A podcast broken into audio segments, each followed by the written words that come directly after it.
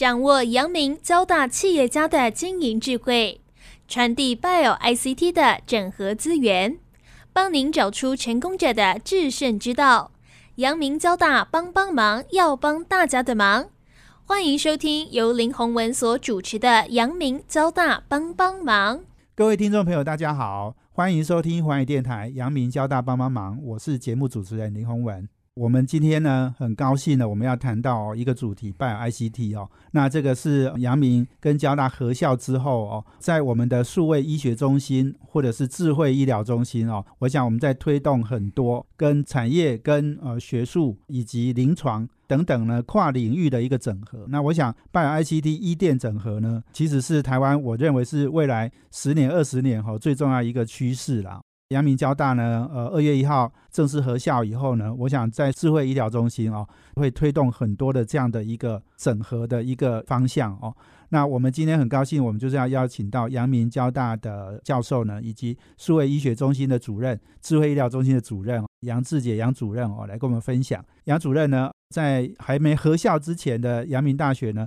他已经任教了很多年哦。那他也是在精神科方面哦，尤其是对这个睡眠的研究，其实相当的深入了哦。那他也是呃，现在阳明交大的这个医学系的副主任。那他同时呢，也负责很重要的哦，我觉得是台湾的首创的一个医师工程师哈。考到医学系哈，要先念两年的这个工程师的这种训练，之后呢再念医学哦。那毕业呢，可能你可以拿到工程师跟医师的这样的一个双学位哦。医师工程师组这个也是由我们啊杨志杰杨老师来负责了哦。所以我们今天要欢迎他哦，然后请他来跟我们分享。我们先请杨志杰杨老师跟听众朋友打一个招呼。谢谢主持人洪文学长好，那各位阳明交大帮帮忙的听众好，是欢迎志杰兄来上我们节目啊。哎，志杰很年轻哦，但是已经负责很多很重要的这个推动的事情了。要不要先来简单介绍一下你的背景好不好？大家好，那我是阳明医学系，在两千零二年毕业。那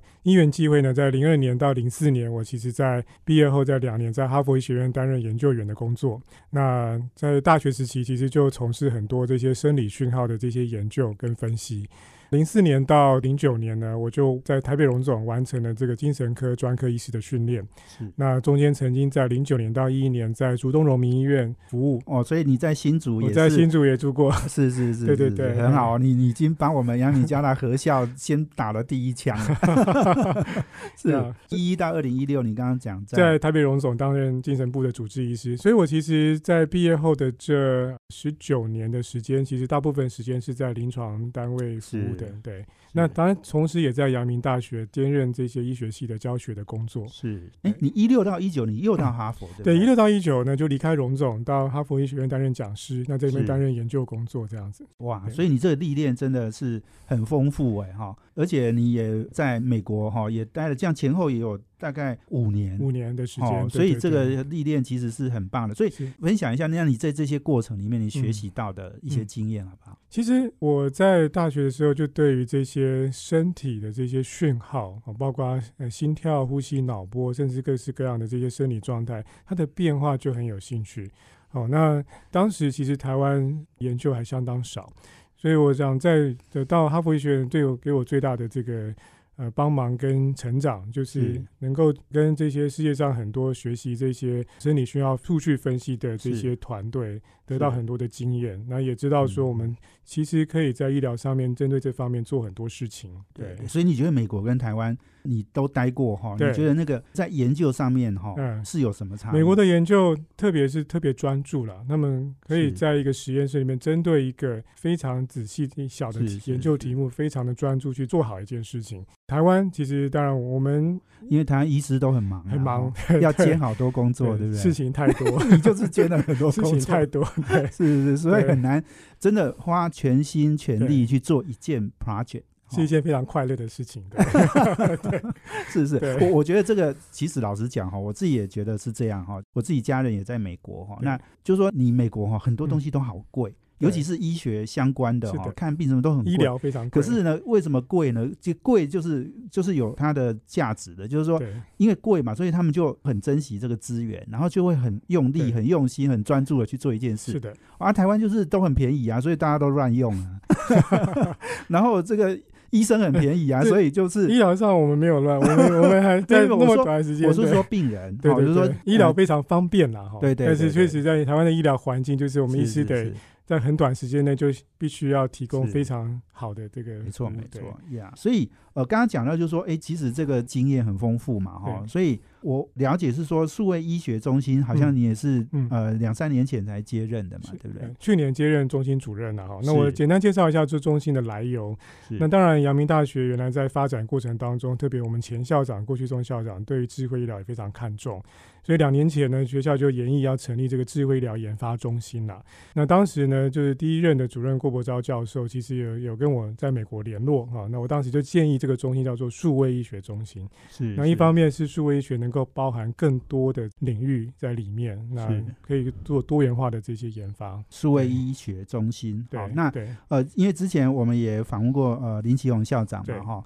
那校长在还没嗯。当校长之前，他是副校长兼，智慧医疗中心的主任，对对对，好，那他现在当校长了对哈，我想这个智慧医疗中心现在也变成嗯。是在组织上就变成是也是杨主任来同时负责，对不对？所以这两个中心其实在任务上面有一些些可以整合的地方哈。是是，因为数位医学中心原呃的目标就是要做这些临床数大数据 AI 的研发，是而智慧医疗推动中心呢，它最主要任务就是希望能够跟科学园区、产业界的是发展这些智慧医疗设备进行产业的对接。对。所以我想这两个中心的业务其实有非常好的相关性跟整合性。那智慧医疗中心比较是在新竹嘛，对不对？对尤其是在博爱校区嘛，对不对？对那你数位医学中心是在在阳明校区阳明的校区。对对，不过现在这个看起来，这个中心大家也不能有地域的差别了，对不对？没有不但不能差别，而且人要常常两边跑来跑去。是是是，所以我想杨主任也可能两个地方跑来跑去也很累哦，吼。呃，每天过着通勤的生活。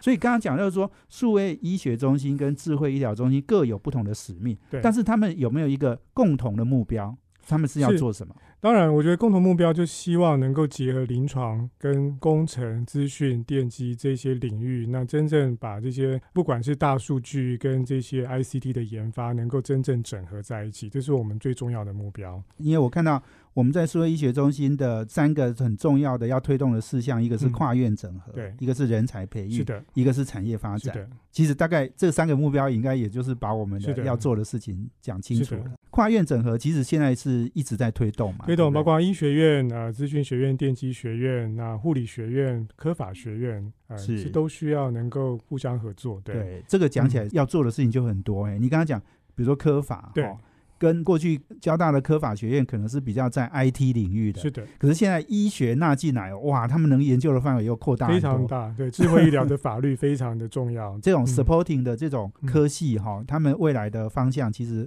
很多事情要做。那嗯更不要讲，就是说医学跟电子的整合哈、是的那绝对是更重要的使命啊是的哈。我们休息安了，等下再回来，请我们阳明交大的教授以及数位医学中心的主任杨志杰杨老师哦，继续来跟我们分享。我们休息啊，等下回来。这是环宇广播 FM 九六点七。欢迎回到环宇电台阳明交大帮帮忙，我是节目主持人林宏文。我们今天访问的贵宾呢是阳明交大的教授，以及数位医学中心的主任，以及智慧医疗中心的主任啊、杨志杰杨老师。那呃，我们谈的题目呢，当然是哦、在医电整合、拜 ICT 的整合里面哦，我们怎么样让阳明交大能够呢跟产业界哦做更好的结合哦，那这个是杨老师哈、现在一个很重要的使命啊。那刚刚讲到就是说，数位医学中心、智慧医疗中心现在其实分别有不同的目标，但是我们其实是把两个中心呢开始在做整并，好、然后我们也要推动跨院的整合。人才的培育跟产业的发展，好、那刚刚呃杨老师讲到了跨院整合，嗯哈、我想这个阳明交大合校这个很多的跨院的整合的工作要嗯展开了，要不要跟我们分享一下人才培育跟产业发展呢？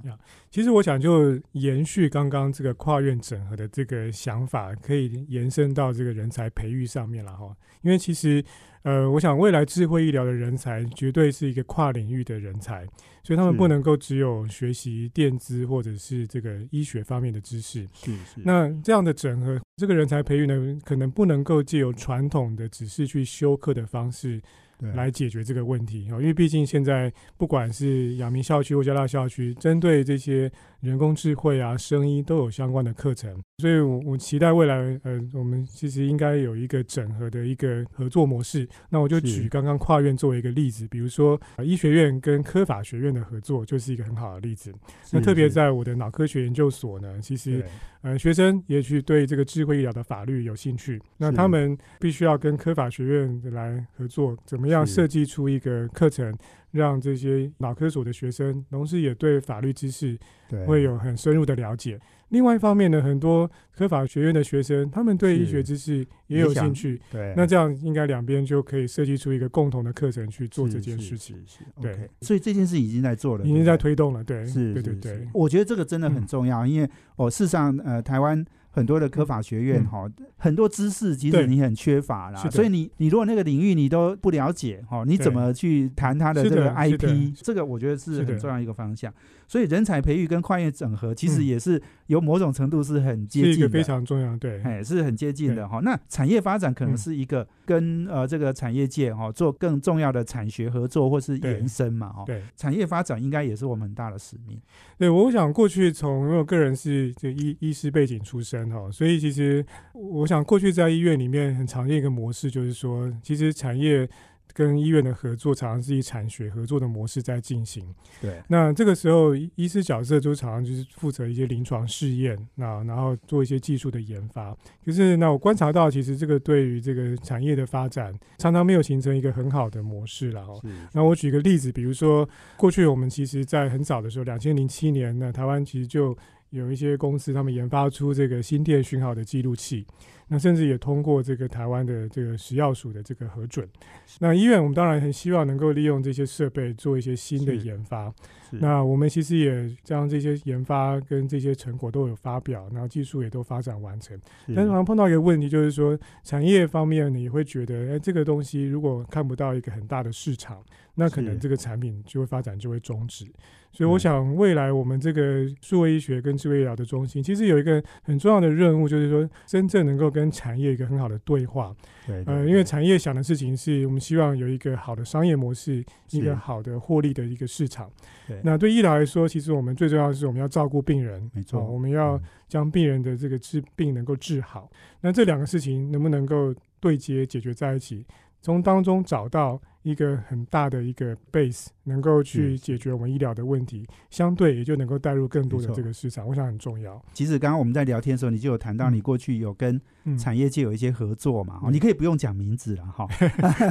讲讲就说过去的这个合作的经验好不好对？，我是觉得过去的这些呃合作呢，其实都有值得我们学习的地方了哈。那最重要就是说，合作的一开始，我们必须要先设定一个共同的目标。而不是说临床端只是负责这个临床研究，呃，拿到产学合作的经费；产业端呢，只是想要拿到这个技术。呃我们一开始的合作应该是要能够真正希望能够去解决一个临床的问题，而这个问题又能够对产业界跟临临床端都有帮忙，才是合适的。那我还是举一个我们现在在推动的例子好了哈，就是是比如说呃，现在在数位学中心，我们在科技部这个临床资料库 AI 计划的这个支持下，其实我们跟中华电信有一个密切的合作，我们希望能够真正建立一个穿戴式装置的一个商业模式然后。那以这个例子来说，其实穿戴式装置的应用非常多种啊，它可以应用在很多科别的领域上。那以我的专业呢，其实我们认为在睡眠市场上很重要的领域。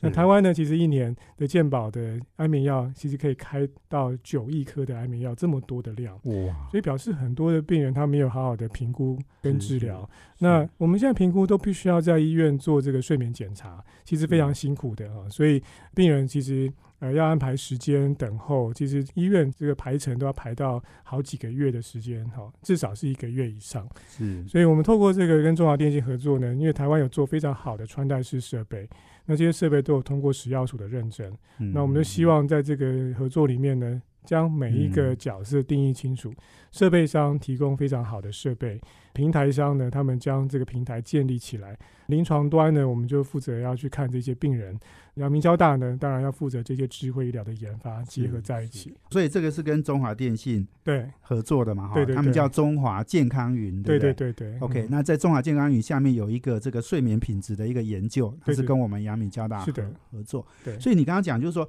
有设备商、平台商，设备商可能就是做这种诶穿戴装置的这些厂商，对医材的厂商。对平台商应该就是中华电信嘛，对对对哈，他要做经营这样整个的营运这样的一个健康云这样的概念。对临床端是在我们的合作的医院，嗯，对，像医学中心、台北荣总的，我像我自己开的门诊哈，或者是是这些院所都可以。对，OK，那在 AI 的研发上面，就是在我们阳明交大的这个数位医学中心是的这个部分。对，OK，所以这个其实是四方四个这个领域里面，我们做一个整合，这样子是的，嗯是是，所以这个其实也也是很重要的一个计划。共同目标就在于说，因为其实我们必须就是要解决临床问题是什么，就是要解决，就希望大多数人都可以得到医疗级的检查，而且不要在医院做。对，那这个目标其实不要去医院睡了，在自己家里睡就好了。对，那这个问题一旦解决，其实对平台商跟设备商都有好处，因为他们可以面对很多的病人跟客户。没错，哎、其实你讲这个，我觉得真的很重要。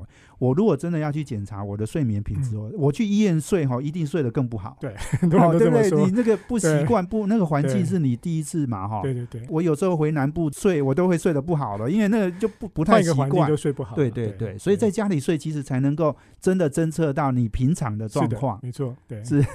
所以这个其实很重要。中华电信的对中华健康云哦，我们只希望这个赶快拿出成果来哈，对然后不要一年开九亿颗了，减少一半，大概就可以省健保费是的，，是的，没错。减少很多了。是的是的哎剩下一点点时间，另外一个案子是，呃，也可以我想分享一下。呃，因为我自己另外是精神科专科医师啦，哈，所以我们其实想要解决一个问题，就是说很多神经跟精神疾病，其实它没有肉眼可见的病灶。是我们其实过去有很好的研发，就是针对这些脑影像的大数据，我们建立一个 AI 模型。嗯那目的就希望能够透过一个云端的 AI 平台，能够视觉化去呈现这些病人生病的位置。是那目前其实呃跟华硕也有很好的产学合作，那那希望能够将这个平台真正建立到对国际上都能够来使用。OK。我们今天访问的是阳明交大的教授，以及数位医学中心智慧医疗中心的主任杨志杰杨老师哈。那我们休息完了，等下再回来哦，继续请他来跟我们分享啊，华硕的脑影像平台哈，嗯怎么跟阳明交大我们的这两个中心哈做合作。我们休息一下，等下回来。这是环宇广播 FM 九六点七。欢迎回到环宇电台阳明交大帮帮忙，我是节目主持人林宏文。那我们今天邀请的贵宾呢是阳明交大的教授，以及数位医学中心智慧医疗中心的主任杨志杰杨老师。那我们谈的题目呢，跨院整合、人才培育以及产业发展哦。我想这个是很重要的，在我们一店整合里面哦，我想拜 ICT 的整合里面非常重要的呃三个方向了哦。杨老师也分享了哈、我们跟中华电信的这样的一个中华健康云做睡眠品质的一个侦测哈，这个已经很热烈在展开了哈。是是是那另外我们跟华硕的 AICS 对不对啊、嗯我们也做了一个很重要的一个合作案哦，是在脑的影像的一个平台嗯哦，跟我们嗯。谈一下，就这个研究有什么意义跟重要性，好不好？这个对于这个精神疾病来说，我想大家不陌生，可能都听过像这个思觉失调症、躁郁症、忧郁症这些病名哈。是那这些疾病呢，传统上我们这个精神医学的诊断呢，其实就是透过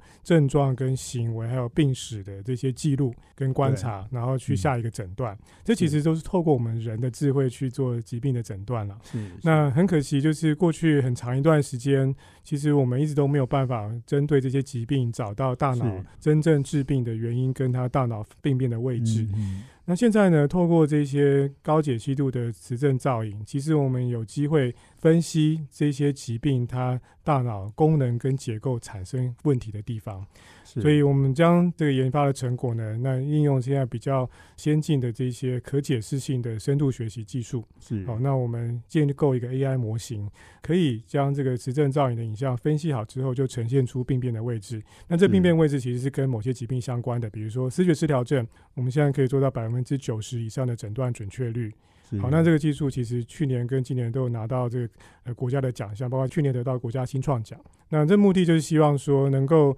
将大脑病变的位置能够视觉化，让我们这个精神科医师可以去客观的诊断这些精神疾病。对对所以也就是说，当医生很快的找到病人的问题在哪里。对我想这个是很重要，是大数据的分析嘛哈。现在看起来应该很多的类似的，你刚刚讲的，诶、脑、神经等等的领域可以这么用，那其他各个领域可能都可以这么用，对不哎、对？其实我们很多医学上很多诊断都是靠症状的观察，那这都是是需要量化的。对所以我想，未来智慧医疗量化这些疾病跟症状是我们很重要的要解决的问题。对，对对对，所以刚刚讲的，不管是中华电信或华硕哈，你看嗯类似的，嗯，诶，厂商如果有兴趣，可能嗯都可以来找我们了 哈。当然，我们应该也有列出很多想要跟。呃企业界合作的一些方向嘛，嗯对不对？要对要不要跟我们分享一下？其实我从大的这个架构来说哈，其实我想目前智慧医疗也许大家可能碰到的一个瓶颈啊，就是说，哎，我们到底要寻找什么商业模式？那我的看法是这样子，其实，在很多的这些智慧医疗的研发，甚至 AI 技术的研发，坦白讲，你一下子很难找到这些商业模式。嗯可是找不到商业模式，并不代表它不重要。很多的这些 AI 研发对我们医疗是非常重要的，因为它可以帮助我们去呃诊断以及治疗病人，那嗯可以解决医疗的问题。所以，怎么样在这么多的医院可以做的这些 AI 研发当中，寻找一些可以让产业合作的、一起对接合作的这些项目，我觉得非常重要。那所以，我想刚刚的这些像穿戴式装置跟中华电信合作、跟华硕的合作，就是一个很好的例子。我们也希望哈、就是说厂商你有什么样的想法哈、嗯也可以来跟我们沟通啦。嗯那当然，我们杨主任也有很多的计划，可能很想要做的哈、我们有很多的医学方面领域的应用，真的都需要很多大数据的分析。这个东西当然绝对不是一个人做完的事情了，所以我想医我们数位医学中心的任务就是要对接医学呃院呃或者是医院其他各个领域有兴趣的临床单位，是那我想这才是我们中心最重要的任务，大家一起来对如果医疗单位有什么样的需求，也可以跟我们分享嘛。对哈。那刚刚讲到就是说，呃，智慧医疗中心在我们新竹博爱校区的这个呃智慧医疗中心哈，我们也现在有一个模拟病房哈，因为接下来有一个阳明交大他们要推动一个疫清医院哈，嗯那所以就是在那个新竹博爱校区哦，那。嗯。模拟病房嗯。很重要的是说，要跟很多的智慧医材的厂商啊进行对接跟合作嘛。对哈，要不要也分享一下这个模拟病房，好不好？这模拟病房，这个是这个林启荣校长哈，在上任前担任智慧医疗推动中心主任的时候，他提出的一个构想。那为什么呢？因为其实我想，台湾每一家医院都在想做智慧医院，可是，在现有的体制下，要进行智慧医院，很难避免就是各个系统必须要叠床架屋的去研发。嗯，所以呢，呃，林校长就想说，我们可不可以在我们建立我们自己的智慧医院之前呢，先建立一个模拟场域？这个模拟场域的任务就是它能够有一个真实的一个临床环境啊。是那我们可以在这个场域里面，将我们要做的智慧医疗的流程能够建立起来。我会发现很多时候，包括临床端跟这个工程端呢，对于这个流程其实都没有想得很清楚。其实流程才是我们这个智慧医疗里面最关键的事情。哦，比如说我举个简单的例子，可能在病房里面，我们希望这个护理师呢拿一个生理监测站推出去量病人的这些呃心跳、呼吸、血压等等资讯。那大家就说，我们可不可以用数位化方式量好之后就传递到资讯系统啊？这个流程上就没有想过。其实传统上为什么我们用护理师出去用纸笔抄写，虽然看起来很累，可是其实还蛮有效率的。所以怎么样在这个智慧医疗的医材上面电子化之后，不但能够解决不需要抄写的问题，而且还更有效率，这才是最重要的。是，所以我们希望在这个模拟场域里面，透过像类似像这样的例子，去规划出一个好的流程，才能够真正在医院使用。对对对，也就是说，科技哦，真的要是解决，哎，你现场的问题，没，错，对哎，是现场的应用，对应该是是很重要的一个一个前导哈。对，然后技术只是拿来作为你这个能够把你的不管是嗯你的服务或者是你的这个工作对，好能够做更简化或者是更方便对。。好可是反过来说，其实对技术研发也是有帮忙的，因为透过这个流程的优化，其实技术端也会想到说，我怎么样做出一个更好的产品。对，没错。所以这个是真的是要大家互相学习、互相，切磋了。是的，是的。哦，也要互相要火胸闹鬼了哈，火胸闹鬼才能求进步了没错，没哈。错，对对对，所以这个我觉得是学习的过程。所以刚刚讲的，我们模拟的病房，我们现在已经呃有哪一些智慧医材的厂商跟我们合作的我们模拟病房就建置在这个博爱新竹博爱校区的贤妻馆的十楼哈。那我们现在其实合作方的方向非常多。那简单讲，这同一场模拟病房有四个场域，呃，嗯呃包括这个医院的这个候诊室哈。那包括医院的诊间啊，包括病床的这个病房以及护理站这四大场域，哦所以每个场域都有其实它对应到需要研发的项目啊，比如说候诊室，我们需要进行报道流程的智慧化哦。因为像现在我举实际的例子，我们即使有这个报道机，每家医院都有，可是嗯实际上在运作，我们我们在医学中心还是需要护理师去控制这些病人的人流。那甚至有些医院人力不够，我们就得医师要自己去控制这个报道的这个流程。那这个其实就只是数位化，但是它并没有智慧化。哦是，包括这个生理讯号量测，它能够在云端能够及时进行资料的分析，这才是最重要的哦。所以我们在这个模拟病房，其实不是只有硬进行硬体的这个整合，其实最重要的是后面资料要怎么分析，进入到一个心电讯号，它发生心律不整的时候，如果能够及时分析到它有心律不整，这才是我们要的目的。所以你刚刚讲候诊室，然后还有嗯，诊间，然后病房跟护理站，OK，这个都有很多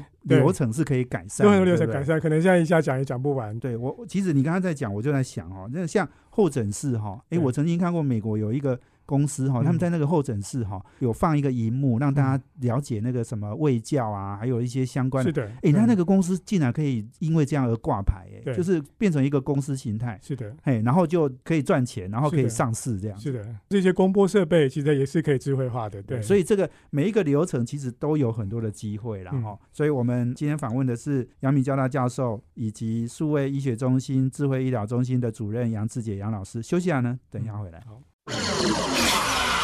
这是环宇广播 FM 九六点七。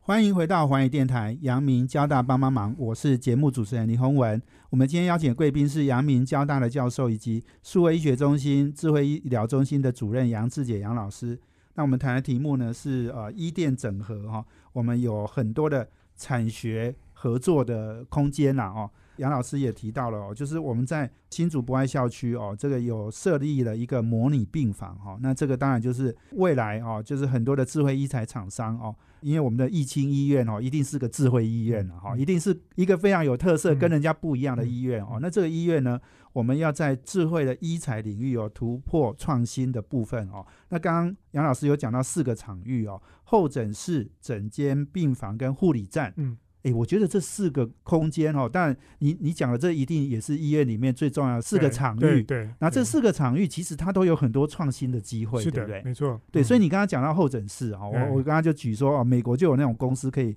因为做了一个在候诊室都很无聊然后，他就眼球不知道要看哪里，诶，他就做了一个公播系统，然后有很多的可能有一点广告，但是也有一些重要的，资讯的，嘿，资讯，那结果他就可以挂牌了哈。所以在整间、在病房、在护理站嗯也都有这样的一个嗯机会，对不对？是的，那我就以病房做一个例子好了。其实病房里面关系到病患在治疗过程当中发生的所有事情。那其实你可以想象，这个病房病人卧床在床上，特别是有一些脊髓损伤或者是一些呃长期卧床的这些中风等等的一些患者，是，他们其实最大的风险就是褥疮。嗯那现在其实很多它智慧床垫的研发，其实就是能够去侦测到到底在床垫上哪个位置会受到比较久的压力的这个变化。嗯那我印象很深刻，其实我可以提一下，我当我在哈佛医学院工作的时候，我们那个医院呢每天都会有一个数字，这个数字告诉我们说，我们距离上一次发生褥疮的时间是多久。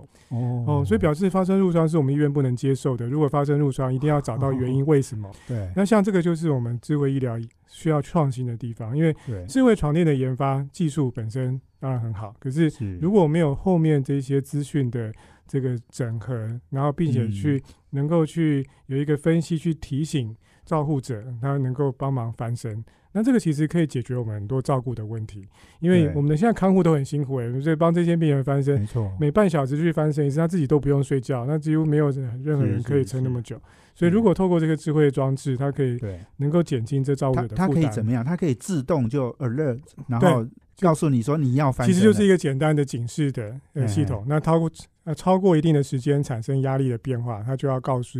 呃通啊通过护理站的系统去传递给照护者，对，他必须要去完成翻身的动作。所以他可以自动做，可以它不用人人工去做，对对对。是，所以自动去通知这件事情。对，是是是，所以这个整间病房护理站，对。哦，护理站有什么样可以改善嗯。或是创新的地方？护理站就是我刚刚提到的，护理站其实很多资讯，包括像设备的定位就很重要。因为其实现在台湾其实有一些定位技术做得很好，他们可以把这个设备上装上这个定位器之后，知道这个设备在什么地方，你在护理站一目了然。你甚至还可以去，就有点像把这个设备装上小米手环啦、是你知道它整天活动的状态，你还可以分析说这个设备有没有好好被利用。对，是对所以在管理上面，其实也是智慧医疗需要去研发的重点。你刚刚讲到整间哈，我想到我们以前去看病的那种嗯。感觉哈，诶医生都在看荧幕，都不看你，哎、对，所以这个地方改善这个？哦，呃这个就是我们很想改善的地方，特别是我精神科医师，我需要跟病人讲话，那可是一边讲话又一边要输入症状资料，其实很辛苦的，对，所以这个就需要特别有小助理帮你 key in 啊，嗯或者 这也很难哦。对对，所以语音输入，我想是未来一定要做的事情啊，包括现在做语音辨识。那语音辨识其实不是要去巨细靡遗的讲记录每一句话，而是我们要将病患的症状能够记录下来，并且输入到电脑。是对那这个其实就是另外一个智慧医疗的没错没错对，我有听过嗯有公司哈在做这样的一个研发，对。而且是一个医生在做的对。哈，所以我觉得哎，其实这些都有很多创新的是的，的机会啦对。哈。我们人家说视病如亲，可是你有什么工具、什么方法是可以真的让你觉得你是被医生关怀对或是注意是的，到是的，所以我有时候觉得，其实这些科技跟医疗的整合，并不是我们只是用冷冰冰的科技，而是让科技让我们可以更多时间跟病人做互动。哇，这好精彩！哦！嗯我觉得这个模拟病房哈，我都很想去看一看。这应该我相信也有很多产业界哈、智慧医材的公司哈，应应该会很有兴趣来参与这件事欢迎讨论，对嗯对对对。那最后我我想我要请教杨老师哈，嗯就是因为呃这个阳明交大合校嘛哈，嗯。那我我觉得这个其实是呃台湾顶尖大学非常重要的一个合校的嗯一个计划哈。对那我觉得这个看起来也是台湾拜 ICT 整合的一个嗯非常重要的一个指标啦所以我觉得这件事情把它做嗯成功其实非常重要。哦对那我是不是请杨老师，因为你也负责这个医师工程师组哈，对你是负责这个，而且这个医师工程师很特别，就是从去年九月哈，对阳明交大还没合校之前，我们就开始在推动了。第一批有十个学生，是的，嗯哦是考上阳明啊、这个系医学嗯系的对学生呢，对。然后他在交大上课上两年，对不对？上两年电对机学院的课，对。对，然后之后再回到阳明的校区去上呃他医学系医学院的课程，医学院的课程对。呀，这个事情很重要哎，嗯。医师工程师哈，对。可能也是台湾首创，是首创。我想，刚刚才讲合校的过程当中，其实我们可以观察到，综合大学本来就会有医学院跟电机资讯等等这些学院。对，那其实这些学院存在，并不必然表示这些学院会很好的整合。所以，我们如果在阳明交大的合校，必须要能够创造不一样的事情，我们必须要真正创造出一群人，他们是能够学习到两边的精神跟知识啊。所以，医师工程师是组，我想就是一个很好的例子，因为这一群学生是全国最顶尖的医学系的学生，但是他们必须要在电机学院能够学习到电机的，不只是专长，而且甚至是主修的这些课程的这些项目。透过这样子的学程的整合呢，我们可以让这群学生成为一个种子，成为未来台湾 Bio ICT 真正能够了解两边知识的人。这是合校，不只是学院的合作，也是我们真正透过这群人创造出一个新的人出来。对，是是是，哎，我觉得十个人哈，嗯这个应该是一个种子部队了哈。是，对，这个是一个，因为我们一年阳明医学系有录取多少学生？一年一百二十几位，一百二十，那十个其实是很少数。是的。可是这十个一定是有很强烈的动机，而且是有很强烈的使命感，对对不对？我知道我们杨老师当年也很想要我做当年很想念电机啊，对 对对，可是可是杨敏就没有这些课程对，嘛，因为哦，家里要我念医学，我当时也乖乖的接受了。不过我现在其实没有后悔，我觉得医学 其实跟是一个非常宽阔的一个领域。那，其实真的是可以让这群医学生能够跟电机整整合在一起，有双专场是长是最最棒的。对，对，所以杨老师你是负责衣食工程师组嘛，对哈，所以你应该也跟这些学生呢有很多的互动嘛，哈嗯，。对，我我知道那第一批是十个，是六个男生，四个女生嘛，对不对？对。哎，他们的一年上课下来，他们的感觉怎么样？其实这群学生哈，现在我们有都有导师制度啦。也是第一年，我们有一位陈老师负责这个制度，对然后其实他们的课程哈，是修的非常的充扎实，实充实。对，这是一年累的意思、啊，对，一个学期就要三十个学分，我自己都觉得很很会佩服他们。，对是是是对，但他们真的很有热忱，他们就是真的是靠自己的兴趣去修这些课。对对，对对，没错，这个其实就是我们常常在讲哈，我我自己感觉然后阳明交大合校哈，真的是我们做了一些很创新的事情嗯。哦，那这些事情呢，过去也有很多学校嗯是综合性的大学嘛，他们也有医学系，也有电机系嘛，可是他们从来没有做过这件事。，哦，那我觉得我们阳明交大真的是很多事情，我们都在开风气之先呐，哈那也在做呃台湾产业发展一个非常重要的一个嗯领头羊的角色了是哈，所以我们很期待哈，嗯。就是阳明交大的合校哦，嗯，能够一样的帮帮我们台湾，我们过去在半导体、在电子已经创造巅峰了，那未来在 Bio ICT 嗯也希望有能够创造类似的机会，是对不对对对我想杨老师应该有这样的想法。是，我想这是为了我们共同努力的目标啦。对，是，今天在时间有限，我们非常谢谢我们嗯，杨志杰杨老师，阳明交大教授、数位医学中心智慧医疗中心的主任杨老师接受我们，谢谢。谢谢谢谢大家。对，谢谢也谢谢我们听众朋友收听我们阳明交大帮帮忙，要帮大家的忙。我们下周见，谢谢，拜拜。环宇广播 FM 九六点七。